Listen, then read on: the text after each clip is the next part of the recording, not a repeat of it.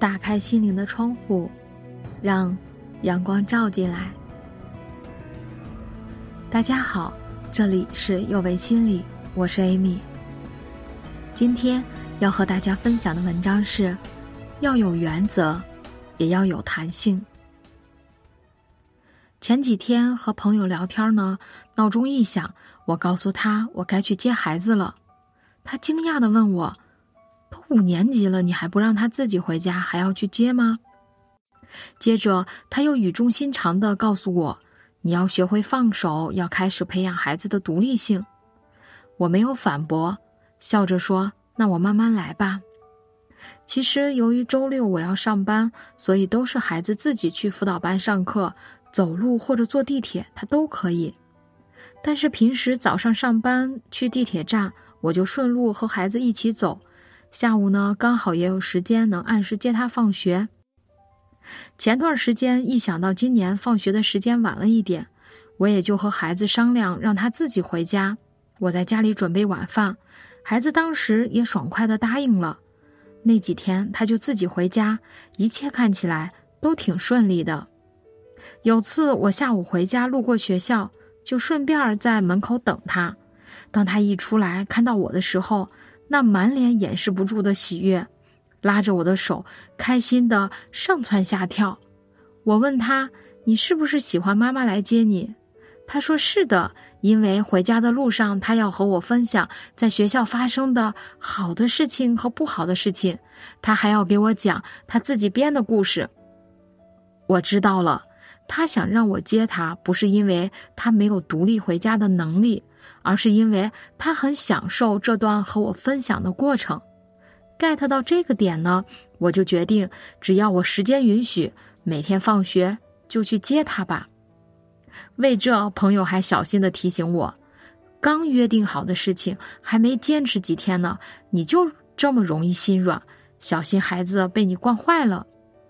我还是笑笑，我们家的情况可能真的有点不一样哦。就像我在上面分享的这个事情一样，有人可能要问了：在家庭教育中，我们不是都在提倡家长要有原则、有底线吗？所以，孩子多大就可以自己上学放学？和孩子商量好的事情，是不是就要说一不二呢？其实，在陪伴孩子的过程中，类似的问题还有很多，大家都想找一个确切的标准。然后来衡量和考核孩子的发展水平。那关于孩子各个阶段能力的培养，要注意哪几点呢？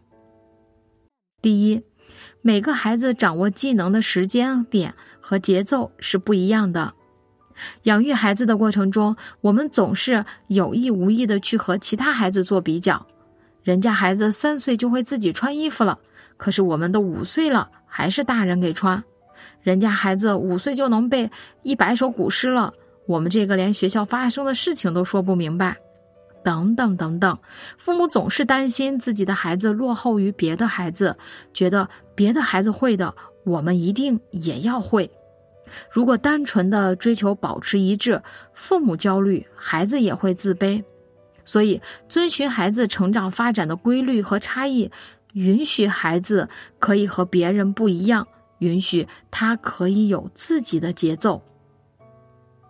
第二点呢，孩子的技能是需要长期培养的，慢慢来。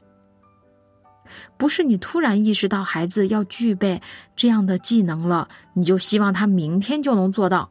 当孩子做不到的时候，我们就去指责他：“你都多大了，还要我帮你？”关于孩子的培养，我们是要有计划的。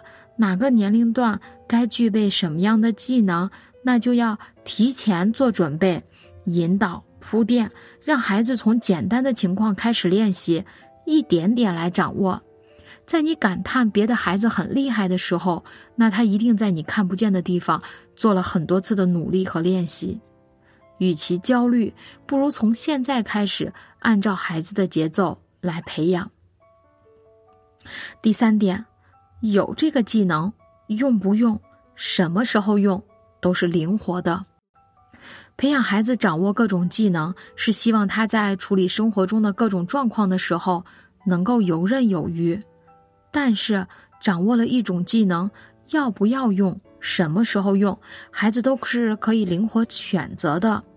我会用筷子，但是我还是偶尔会用勺子。我会自己独立上学，但是我很享受和父母在放学路上的交流时间。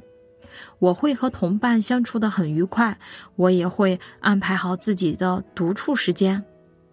会做什么，不是只能这样做，而是我多了一种选择。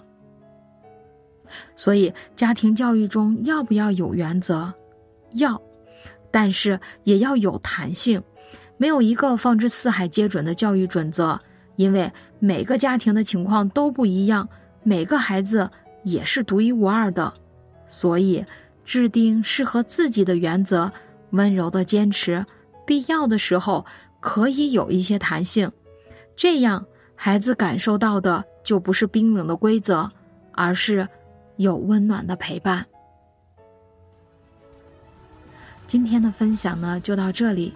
我们是幼为心理，我是 Amy。虽然我们只是心理学界的一棵小树苗，但是。